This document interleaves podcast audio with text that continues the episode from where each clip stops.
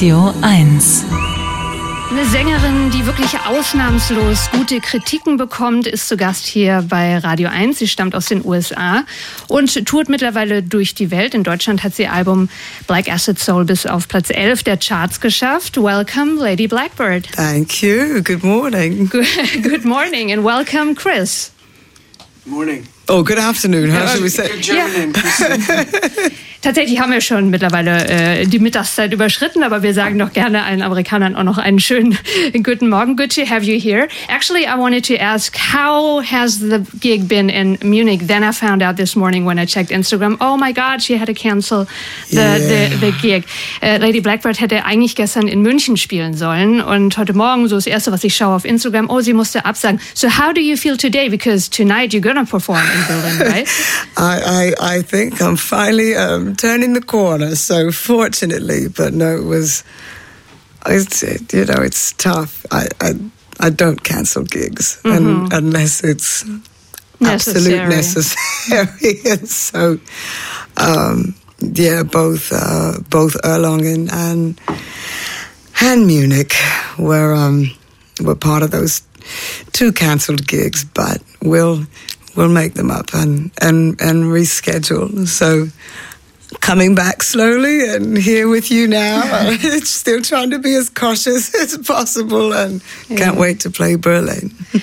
Also sie sagt, es ist so, dass sie die letzten beiden Konzerte canceln musste und das macht sie nicht gerne. Das ist natürlich das Blödste überhaupt, wenn man auf Tour ist, aber sie sagt, es musste einfach sein. Und let's put it that way, the positive way. It's a good chance because now it's Berlin that you're going to play, probably the city to perform. So uh, yeah, this is a good idea, probably. No, I think- Oh, well, thank you everyone for, um, you know, for sticking with me and understanding. And, know. and how is the voice or the throat doing? Are you feeling okay? Has there been something like a secret uh, recipe? the, the secret recipe is, is always, you know, uh, feeling as positive as possible and leading all the way into that. Um, so we're going to try it. Also positiv denken, sagt sie. Das ist so das Geheimrezept, äh, dass es jetzt äh, doch weitergeht. Und für alle, die auf den anderen Konzerten dabei gewesen wären, die wird sie auf jeden Fall äh, wiederholen. Heute Abend ist es dann soweit im Kesselhaus im Prenzlauer Berg.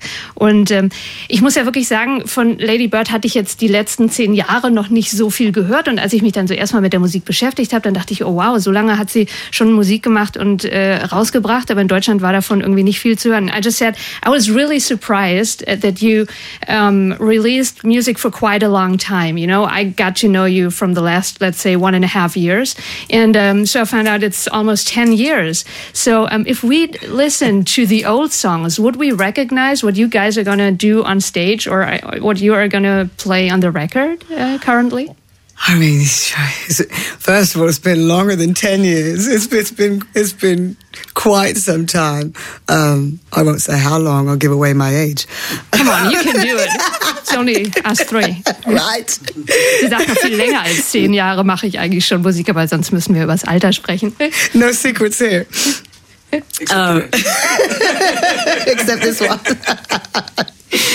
no, I, you know, um, there's there's been there's been so many different um, styles and and genres of of music that I've sang that we've written and recorded um, together. And I always like to say, you know, no matter the style, whether it be rock or soul or you know jazz, they're all a part of you know what is what I am and my sound. So I I do think that there wouldn't necessarily be something so unrecognizable. Um, yeah, you. I think you'd be able to hear.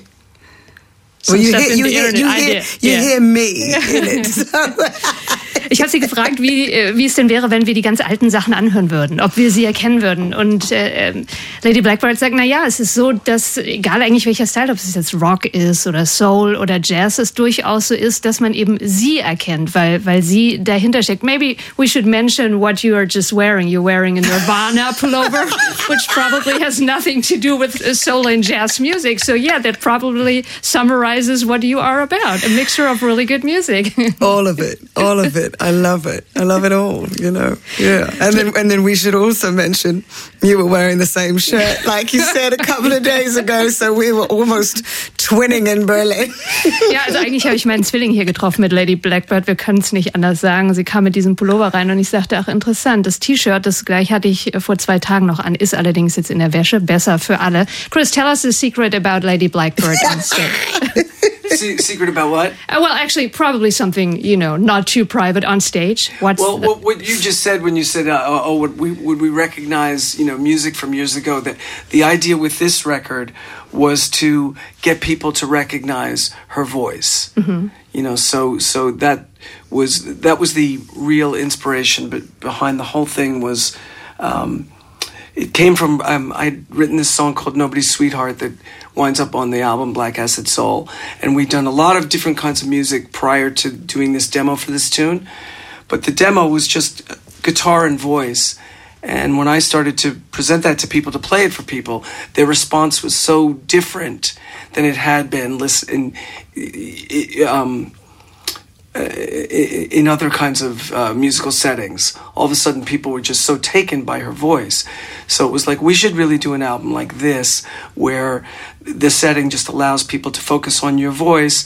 And once they, like, like, Singers used to be um, presented, whether it was Nat Cole or Ray Charles or Sarah Vaughan, they would recognize the singer and the voice and then move to m- different musical genres with them because they were a fan of the voice. So that was kind of the hope get people hooked on her voice and you know and then they'll they'll go they'll go with her wherever she wants to go Also es ist die Stimme, sagt Chris. Die Stimme, die musste in den Vordergrund gebracht werden. Das hat er gemacht und die Reaktionen waren eigentlich die krassesten, als es eben nur die Stimme von Lady Blackbird zusammen mit einer Gitarre war. Darauf haben die Menschen am meisten reagiert und so wurde eben dann auch das Album eher aufgenommen, dass der Fokus auf der Stimme liegt. Well, maybe we should listen to that amazing voice in the Nirvana pullover.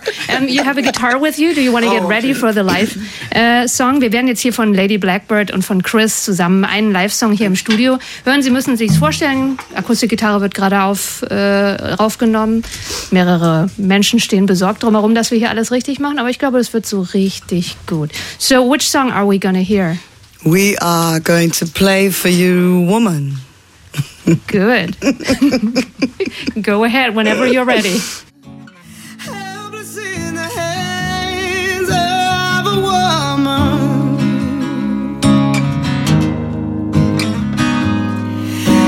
Ever since the dawn of man, helpless in the hands of a woman.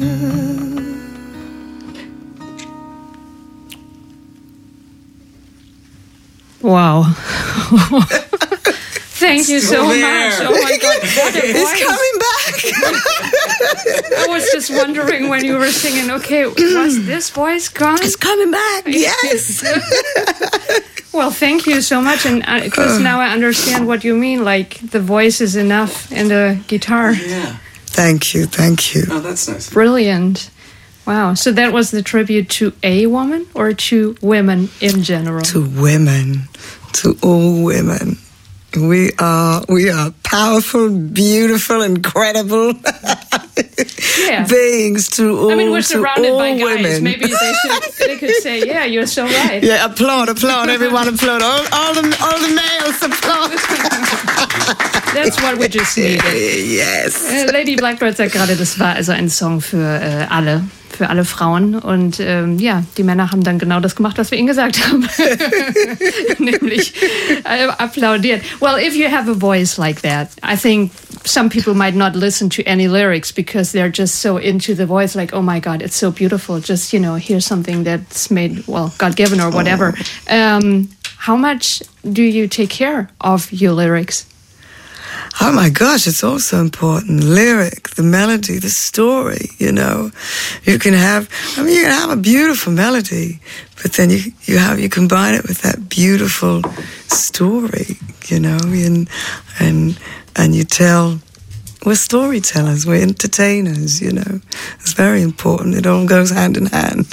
Also bei ihr geht, sie, geht es Hand in Hand, sagt sie. Der Text ist auch wichtig. Im Prinzip versteht sie sich als Geschichtenerzählerin, die schöne Melodien hat und eben mit ihrer ausdrucksstarken Stimme dann besondere Songs äh, spielt. I'm really impressed how you play the jazz because for me it is often been like uh, you know some music I would listen to when I'm older. Well, actually, I am older now, but don't feel like you know what I mean. You're so as you old as you feel.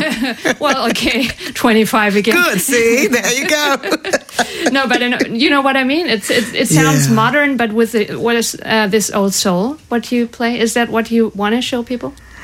I mean, I don't think it's about wanting to, you know. You to, just do it. It's just, yeah, it's, it's, it's just music. It's so transformative and, mm-hmm. and, um, it, it, it, can take you so many places. It's the one thing in the world that can just really change everything, everything. change everything, change energies, change your frequency, change, you know, and just like you said about the the lyric and the story, and you know, of course, that's incredibly important. But you know, you can also just, you know, if you when you feel it deep enough, you can just hum and really dive into that, mm, and you know, feel so much emotion from that as well.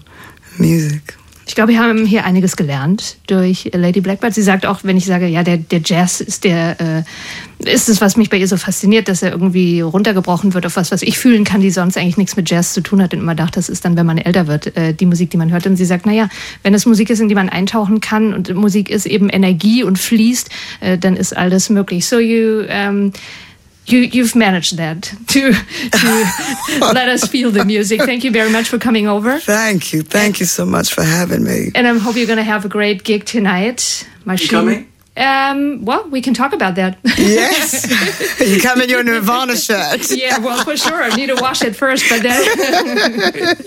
also heute Abend im Nirvana-Shirt oder auch ohne wird Lady Blackbird mit ihrer Band äh, auftreten im Kesselhaus im Prenzlauer Berg. Und äh, ja, da können Sie gerne noch vorbeikommen. Wir haben auch noch Karten zu verlosen. 0331 70 99 111. Wir versprechen Ihnen, Sie müssen nicht singen, wenn Sie anrufen. 0331 70 99 111. Heute Abend Lady Blackbird im Kesselhaus im Prenzlauer Berg. Thank you very much for coming over.